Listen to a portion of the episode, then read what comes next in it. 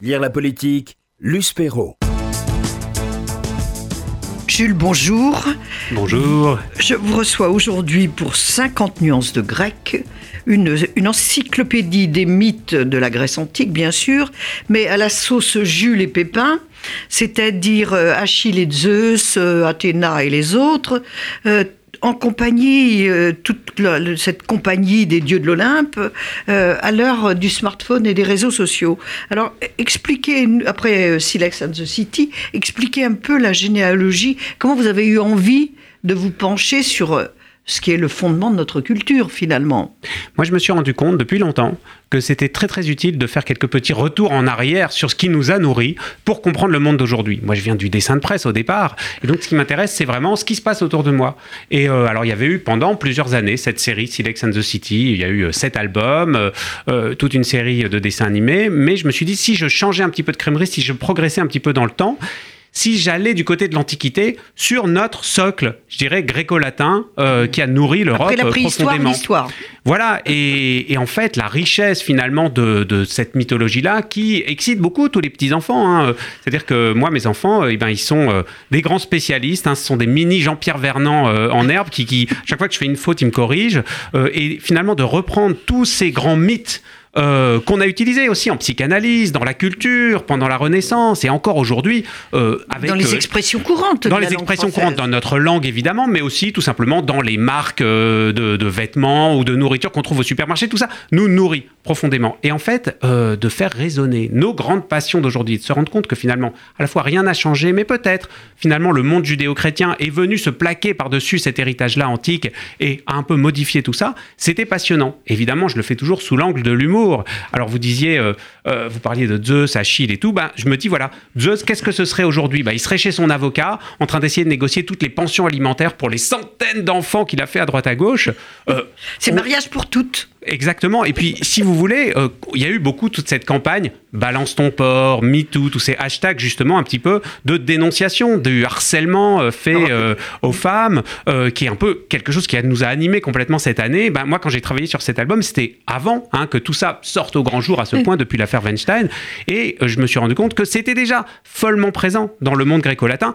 Zeus, Pan, euh, Poséidon euh, sont tous des harceleurs en chef, c'est-à-dire c'est que des histoires de viol, d'enlèvement, toute la mythologie est faite de ça et elle pense ce problème-là, elle le met en scène, alors que ça a été un petit peu mis sur le boisseau par la culture judéo-chrétienne. Et ça, euh, je dirais, de l'affronter euh, par ce biais-là, c'est assez marrant. Et par exemple, là, il y a le procès dans l'album 50 nuances de grec de Pan, parce que pour ses liens euh, présumés avec un, fameux proxénète euh, de la mythologie qui s'appelle Dionysos la Saumure, et qui avait voilà, un réseau d'escort girls au, au Sofitel Mykonos et au Carlton de Delphes. Mais il y a aussi à côté de tout cela, pour rappeler quand même, c'est profondément de la culture. C'est une BD, c'est de l'humour, mais c'est profondément de la culture. Alors Pépin nous fait en quelque sorte des tout petits, des mini que sais-je, pour nous rappeler qui sont les dieux grecs. Oui, alors faut ça, comprendre que c'est une bande dessinée qui s'adresse pas strictement euh, aux gens qui sont des inconditionnels de la BD, qui ne liraient que ça. À vrai dire, très souvent, et moi depuis longtemps, les gens qui lisent mon travail, c'est des gens qui sont des lecteurs de journaux, des gens qui, qui lecteurs de romans, euh, et c'est toujours un peu des espèces d'objets hybrides. De, bon, l'hybridation, ça c'est quelque chose que connaît bien la mythologie, hein, ces transformations permanentes de d'homme à animal. Bah, de la même façon, nous on fait de la BD et du texte si pour décrire tout simplement cet album qui est assez épais, hein, finalement c'est un tome 1, il y en aura un deuxième, euh, il y a d'abord une page de bande dessinée avec un gag, un grand mythe qui est traité, Prométhée, Oedipe, le Minotaure, etc. Euh, et en regard de ça, un mini-essai, comme vous le disiez, philosophique de Charles Pépin, lui qui est philosophe de formation, avec qui je m'étais déjà associé pour une encyclopédie de la philo qui s'appelait La planète des sages. Les sages, absolument. Et, euh, et là, euh, bah justement, on dialogue, et lui, il est parfois très critique, d'ailleurs c'est très grec, hein, cette espèce de dialogue qu'il peut y avoir. Parfois, il n'est pas complètement d'accord par mon point de vue sur tel ou tel auteur. bon, ben voilà, c'est une façon de dire que c'est une pensée en mouvement, que c'est vivant. Voilà. C'est le mythe deux fois revisité. Voilà, c'est en regard, parce que finalement c'est notre système platonicien presque de BD. Euh, Poséidon Corleone, Comment avez-vous oui, associé Non, non, mais c'est je mets en scène aussi Poséidon qui est pas du tout content euh, de voir la Méditerranée euh, euh, organisée comme un grand club de vacances. Lui, qui c'est quand même un dieu furieux, un dieu vengeur. Mais aussi, il y a un épisode qui s'appelle Merci pour ce moment où on voit euh, la grande déesse jalouse, parce que c'est sûr que Héra, c'est la déesse la plus cocufiée de toute la préhistoire. Hein. Zeus euh, était vraiment un coureur de jupons pas possible. Euh, et Hollande on- est un petit bras à côté. ah oui, oui, c'est ça. Mais du coup, mais d'ailleurs, vous parlez de Hollande. En fin de compte, pour comprendre la politique, il n'y a pas seulement nos mœurs hein, qui ont évolué. Euh, la mythologie grecque est très très utile. Euh, on a un président qui quand même se compare à Jupiter. Donc en fin de compte, euh, ce, ce 50 nuances de grec, c'est un genre de manuel de survie en période de présidence jupitérienne. Ça permet de mettre un petit peu tout ça à distance et de le repenser différemment. Ah oui, vous le repensez très différemment. Par exemple, Oedipe, qui est si cher à la psychanalyse et à notre ami Freud, c'est devenu un, je vous laisse le dire. Ah oui, le titre, le titre c'est Motherfucker, évidemment, euh, le problème de, de. Euh, mais voilà, il y a aussi. Par exemple, une des choses assez intéressantes, moi j'ai été passionné par le texte que Charles Pépin a proposé Ah oui. après ma bande dessinée sur Narcisse. Parce Ah que bah. Narcisse, aujourd'hui, par tant de réseaux sociaux, euh, bah, c'est une figure qui nous ca- caractérise énormément. Moi, dans ma bande dessinée, on voit Narcisse qui fait un selfie, puis un autre selfie, puis un autre selfie, puis il devient de plus en plus petit. Et à la fin, pour être puni d'avoir pris tant de selfies de lui-même, il est transformé en fond d'écran de son propre ordinateur. Euh, cette malédiction-là, lui, Charles Pépin, bah, il la développe, il la met en scène en disant voilà, finalement, ce qu'on appelle nous le narcissisme aujourd'hui, c'est pas quelque chose, c'est pas le problème de l'amour de soi. Il s'agit pas de, de, de, de se dire qu'on peut s'aimer trop. C'est bien de s'aimer trop à la rigueur. C'est surtout d'être amoureux de sa propre image, ce qui est différent de soi-même. Et cette, cette distorsion-là, cette fascination pour ce qui est une image, c'est-à-dire une illusion d'une certaine façon, c'est ça qui est problématique. Et c'est ça qui, euh, on peut interroger avec notre folie de dévoration de Facebook, Instagram, etc., qui, qui nous met en scène, je dirais, euh, euh, à l'infini. Alors, petit rappel de notre époque aussi, Eros, le pauvre, se trouve au chômage. Et oui, alors euh, bah, Eros, il est obligé de, de se reconvertir, hein, et donc il Dans la des... pub, et la pub pourquoi? Voilà, oui, alors il fait, alors il fait de la pub pour les, les préservatifs Olympex, euh, il crée euh, euh, toutes sortes de, de- de réseaux sociaux pour se rencontrer. J'évoquais 50 nuances de, euh, j'évoquais adopteungrec.com, euh, mais encore une fois, tous les grands prédateurs sexuels, Zeus et les autres, s'en donnent à cœur joie. Le pauvre Zeus, euh, pauvre Eros au chômage. Alors, il y a aussi euh, quelque chose qui est très très drôle, c'est Ulysse. Alors, Ulysse, vous en faites le héros du Grexit. Et oui, évidemment, euh, les, sirènes aujourd'hui, hein, euh, Ulysse, c'est une espèce d'Alexis Tsipras accroché au mât de son bateau. Et les sirènes, bah, c'est la Bundesbank, euh, le, FMI, c'est la Banque Centrale Européenne qui lui disent réduis tes déficits, réduis ton, taux de retraite, etc. Et lui dit non, non, non, je ne bougerai pas. Bon, évidemment, c'est quelque chose, c'est rigolo de mettre les Grecs d'aujourd'hui en scène avec ce grand héritage. D'ailleurs, eux, ils s'en revendiquent en permanence, hein, ils se mettent en scène. Alors, on ne sait pas ce qui, après, voilà, euh, Bah, quelques millénaires de, de christianisme par-dessus reste de tout ça. Mais évidemment, il y a la langue. En ce moment, il y a un grand best-seller aussi du côté des essais. Euh, Oui. Nous, notre BD a, a- a eu un, un certain retentissement. Et en regard de ça, il y a un essai d'une Italienne qui a écrit un livre qui s'appelle La langue géniale, qui est une espèce de panégyrique de la langue grecque et de tout ce que ça nous apportait, finalement, de qui on pouvait devenir en prenant vraiment conscience de nos apports euh, grecs. Et, et ça, euh, moi, c'est quelque chose dont je suis absolument convaincu. Alors, vous évoquez aussi quand j'étais centaure, ça c'est un petit jeu de mots sympathique. Et puis Prométhée et la flamme fatale. Racontez, c'est Bah oui, très parce que bah non, non, Prométhée, évidemment, c'est lui qui a volé le feu. Alors, si vous êtes dans- invité dans une soirée euh, parmi des dieux et des héros et que quelqu'un vous taxe votre euh, briquet et que vous ne voyez jamais réapparaître votre feu, évidemment, c'est Prométhée qu'il faut, euh, qu'il faut chercher. Évidemment, il y a Sisyphe aussi, avec le, mythe de Sisyphe qui pousse sa pierre ronde jusqu'en haut de la montagne et ça retombe de l'autre côté, puis remonte encore. C'est l'espèce de mouvement sans cesse recommencé. C'est euh, le, personnage euh, qui a incarné la théorie, le, mythe de Sisyphe, c'est l'absurde par Albert Camus aussi. C'est quelque chose que les philosophes euh, ont, vraiment mis en perspective. Bah là, moi, dans ma scène, bah, c'est en fait un type qui essaie de porter un gros rocher avec marqué réforme, puis ça retombe à chaque fois. Et du coup, les gens disent ah, c'est formidable, on va le nommer ministre de l'Éducation nationale. Et Atlas- il y a aussi Atlas, euh, qui, à qui son, son kiné interdit de porter des trucs trop lourds. Ah bah c'est ça le problème. Il a l'habitude de porter le monde sur son dos. On le représente comme ça, hein, notamment à partir de la Renaissance, portant cette espèce de globe géant et soutenir notre civilisation. Bah non, Atlas, ça y est, là, il a des problèmes de dos. Les dieux ne sont plus ce qu'ils étaient. Alors, on va aller euh, peut-être un peu plus loin là. Pégase et les particules alimentaires, c'est un petit règlement de compte entre vous et Welbeck, dont on sait que vous ne vous appréciez pas particulièrement. Ah, moi, je suis un lecteur de Welbeck. hein. Je trouve que c'est un magnifique écrivain, mais c'est vrai qu'il est un petit peu psychopathe parfois dans, ce- dans ses apparitions publiques.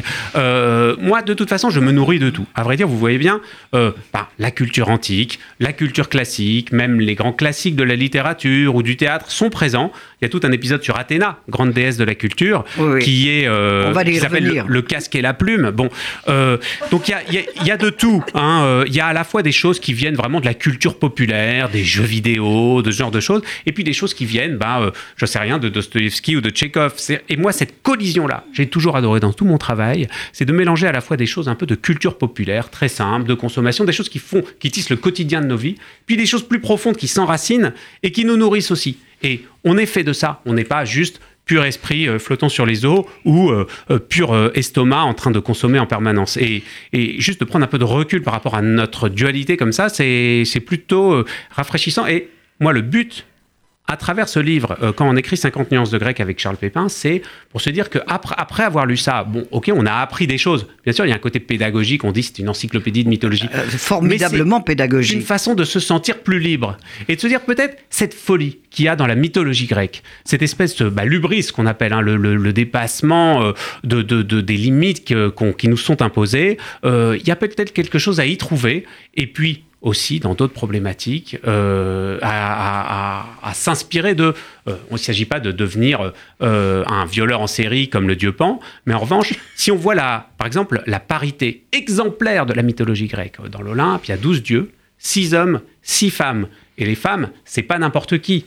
Athéna, Artémis, Aphrodite, c'est des déesses puissantes, c'est des déesses qui allient à la fois. Ben, Athéna, c'est à la fois la guerre et la sagesse. C'est à la fois le glaive et l'olivier. Et cette femme-là, c'est une déesse parfaite. Et donc, euh, de dire que des sociétés aussi anciennes, qui ont des millénaires, Ont déjà, ont, euh, ont déjà pensé ça, euh, ben, c'est, je dirais, c'est exemplaire. C'est exemplaire. Et vous parliez d'Athéna, justement, et de son casque et sa plume. Mais quand même, vos dieux préfèrent finir leur... euh, au lieu de se consacrer à la culture, à la philosophie, à tout ce que défend et représente Athéna, ils, finir, ils préfèrent finir leur soirée sur Bacchanal+. Oui, c'est ça. Alors, ils regardent le porno encrypté. Ils sont assis sur leur nuage, comme ça, dans l'Olympe, et ils regardent le porno encrypté sur Bacchanal+, ou bien ils regardent les matchs euh, de, euh, du Poséidon Saint-Germain, euh, voilà, euh, en direct. Mais, à vrai dire, ou de Jupiter United. Euh, mais ceci dit, euh, bon, ils sont quand même très humains. Et en fin de compte, on sait que la mythologie grecque, c'était une façon aussi de synthétiser nos passions humaines. Les dieux, c'est une caisse de résonance pour chacune de nos passions. Pour chaque passion, pour chaque thématique de notre vie, de la naissance à la mort, de l'amour, du mariage, du désir, de l'argent, De de, nos l'entreprise, de la maladie, tout, chaque moment de la vie a son Dieu, a son mythe, est théorisé. Et donc, il n'y a quasiment aucun moment de, de, de, de la riche et vaste expérience humaine qui ne passe à un moment par cette rencontre euh, de la mythologie et de cette culture antique. Et ça, euh, quand on s'y plonge, c'est vertigineux. Et je, je- je- vous évoquiez euh, tout, tout ce qui fait notre vie. Il y a nos fragilités aussi. Et alors, Achille et son célèbre talon tellement fragile. Et oui, c'est ça. Alors, mais Achille, Pépin moi, a fait je- une fiche magnifique. C'est ça, il- il- et en même temps, là, il perd. En gros, c'est, je remets en scène un petit peu l'Iliade, mais le problème, c'est que du coup, les, les, les, les Troyens se retrouvent euh, euh, plus ou moins vainqueurs parce que euh, Achille, plutôt qu'à les combattre, c'était un guerrier magnifique, passe sa vie à essayer des, des paires de talons. En fait, les talons d'Achille, bah, c'est ces loups-boutins qu'il essaye en permanence et, et dans sa tente, enfermé sur le champ de bataille, plutôt qu'à les combattre. Et puis, alors, il y a la fameuse légende de- du cheval de Troie. Alors, la- la légende du cheval de Troie, vous la remettez un petit peu à la sauce euh, actuelle, quotidienne, hélas, pour les Parisiens. Oui, parce qu'il leur arrive une sale affaire, les guerriers. euh, L'exercice favori de la mairie de Paris, la fourrière et l'enlèvement. C'est ça. Alors, En fait, le problème, c'est qu'ils rentrent avec leur cheval de Troie. hein, le plan a bien marché. Ils rentrent dans la ville de Troie, mais ils se garent sur un emplacement réservé. Et donc, ils se font enlever par la fourrière de Troie. Et on leur dit Ah là là, mais on vous avait dit, les Troyens ne plaisantent pas avec les interdictions de stationner. Mais les, les Troyens ne plaisantent pas non plus avec l'esprit euh, de, de- de- de gagner. Là aussi, c'est très très très bien expliqué. Oui, oui, il y a. il Ils y a- se font avoir, ils, ils n'ont pas compris la ruse. C'est ça, et puis cette question Ce sont de la un peu ruse, les, les pro-chevaliers contre les, Ouais. les rusés. Voilà, et c'est, a- tout, tout est mis en scène comme ça. Il y a aussi évidemment euh, les Spartiates euh, qui sont à la contrepartie de, de, de la frénésie démocratique athénienne, le, le- je dirais le, le pouvoir spartiate ou le pouvoir amazone. Euh, la question des Amazones, on ne sait jamais d'ailleurs à cette époque. Euh, on, on les voit, alors elles arrivent de très très loin, on voit une colonne de fumée, et ça fait Oui. très très peur à tout le monde, des femmes torse nu euh, qui arrivent. Alors tout le monde essaie de repérer si elles ont un seul sein, comme les Amazones qui se tranchaient un sein justement pour pouvoir mieux tirer à l'arc et mieux combattre. C'est ça que ça veut dire d'ailleurs, Amazone. Zone, oui. C'est le privatif A et Amazon, le sein. Euh, c'est les, celles qui n'ont qu'un sein. Et, euh, ou bien alors, si elles ont deux seins, bah, c'est quand même plus cool parce qu'en en fait, c'est des fémènes. Alors, il y a la Terre vue de l'Olympe quand même. Alors, comment elle est vue, la Terre vue de l'Olympe? Oui, à vrai dire, en fait, tout ça est, est- est- est- est plutôt rigolo. La Terre vue de l'Olympe, c'est la mise en scène du mythe des saisons. Euh, et alors, euh, en fait, quand la déesse Déméter est nommée ministre de l'Agriculture, bah, elle négocie et elle apprend à noyer le poisson, je dirais, avec les syndicats qui viennent protester. Et ça, c'est quelque chose qui a été euh, enseigné par son frère Poséidon. Absolument. Alors, Poséidon, ce serait qui aujourd'hui? Ah, bah écoutez, euh, je sais pas, il faudrait demander euh, le, le- le roi de la plage. euh, c'est une espèce de, de- de- de nouveau Brice de Nice. En, en- à vrai dire, chacun autour de soi peut, dans sa famille, euh, dans, sur son lieu de travail, attribuer, je dirais, un mythe aux gens qui nous entourent. Et on trouvera toujours quelqu'un qui a euh, le, voilà, la petite distorsion, euh, qui, avec un, genre de saint patron mythique à qui on pourrait le, relier. Alors, après, vous avez fait Lucky Luke chez les Amish, euh, dans votre précédente Euh, à vrai dire, c'était, on pensait, alors oui, c'était un running gag, ça, effectivement, c'était- ça s'appelait la Terre promise, voilà. et c'était Lucky Luke et les Juifs euh, orthodoxes euh, qui débarquaient de leur shtetl en Amérique et qui devaient être escortés jusqu'au Far West par Lucky Luke. Et en fait, tous les gens voyaient justement tous les, les Hassidim euh, avec leurs grands chapeaux, leurs Oui, caftans D'où la noirs. confusion. Et, et ils disaient, mais c'est qui ces Amish qui débarquent quoi? Et, et oui, c'était un peu le Rabbi Jacob au pays des cow-boys. Alors, moi, je, vous préparez d'ailleurs un, un Rabbi Jacob, euh, une nouvelle version une- ou une suite. Ah oui, ça c'est alors ça c'est un Himalaya à gravir. On est on travaille dessus et ça va prendre du temps avec Daniel Thompson qui était co-auteur avec son père Gérard Houry de Rabbi Jacob et on, on travaille sur un scénario du, de Rabbi Jacob 2 qui euh, va s'appeler Rabbi Jacqueline. Donc euh, mais ça c'est voilà, ça, on a encore un peu de boulot pour parfaire Alors- tout ça. Avec 50 nuances euh, de grec, avec euh, toutes vos bandes dessinées, avec euh, également vos dessins animés sur Arte, on voit quand même une bande dessinée très différente. Depuis quelques années, elle se transforme. Il y a beaucoup de BD politiques. C'est nouveau, c'est parce que ça, ça- ne ressemble pas au, au- au premier, euh, aux premières bandes dessinées. Oui, il y a une vitalité folle de la scène de bande dessinée. Et bon, c'est pas complètement récent, euh, ça fait une quinzaine d'années que ça se développe, mais plus que jamais, on trouve euh, des albums qui s'adressent à toutes sortes de lecteurs, des gens très avertis. Évidemment, traditionnellement, la bande dessinée pour enfants, la bande dessinée d'heroic fantasy, d'aventure, mais aussi justement bah, de la réflexion, des choses plus autobiographiques, de l'analyse géopolitique. On a vu des très beaux albums qui sont sortis là-dessus, des livres historiques. Et donc, moi, je suis voilà dans cette espèce de, de carrefour entre la littérature, je dirais l'essai philosophique, et puis euh, bah, cet humour de la bande dessinée, moi qui m'a nourri euh, avec mes grands exemples et mes grands pères fondateurs, qui sont par exemple René Goscinny ou Marcel Gottlieb, qui pour moi euh, vraiment ont- m'ont nourri, euh, voilà, dès la tendre enfance. C'est eux qui vous ont donné envie? Ah, certainement, c'est vraiment, ils m'ont donné en tout cas une grille de lecture du monde euh, qui m'a inspiré. Jules et Charles Pépin, 50 nuances de grec, l'encyclopédie des mythes et des mythologies, revue par nos deux amis, c'est publié chez Dargaud et c'est incontournable. Retrouvez l'invité de la rédaction sur radio-rcj.info.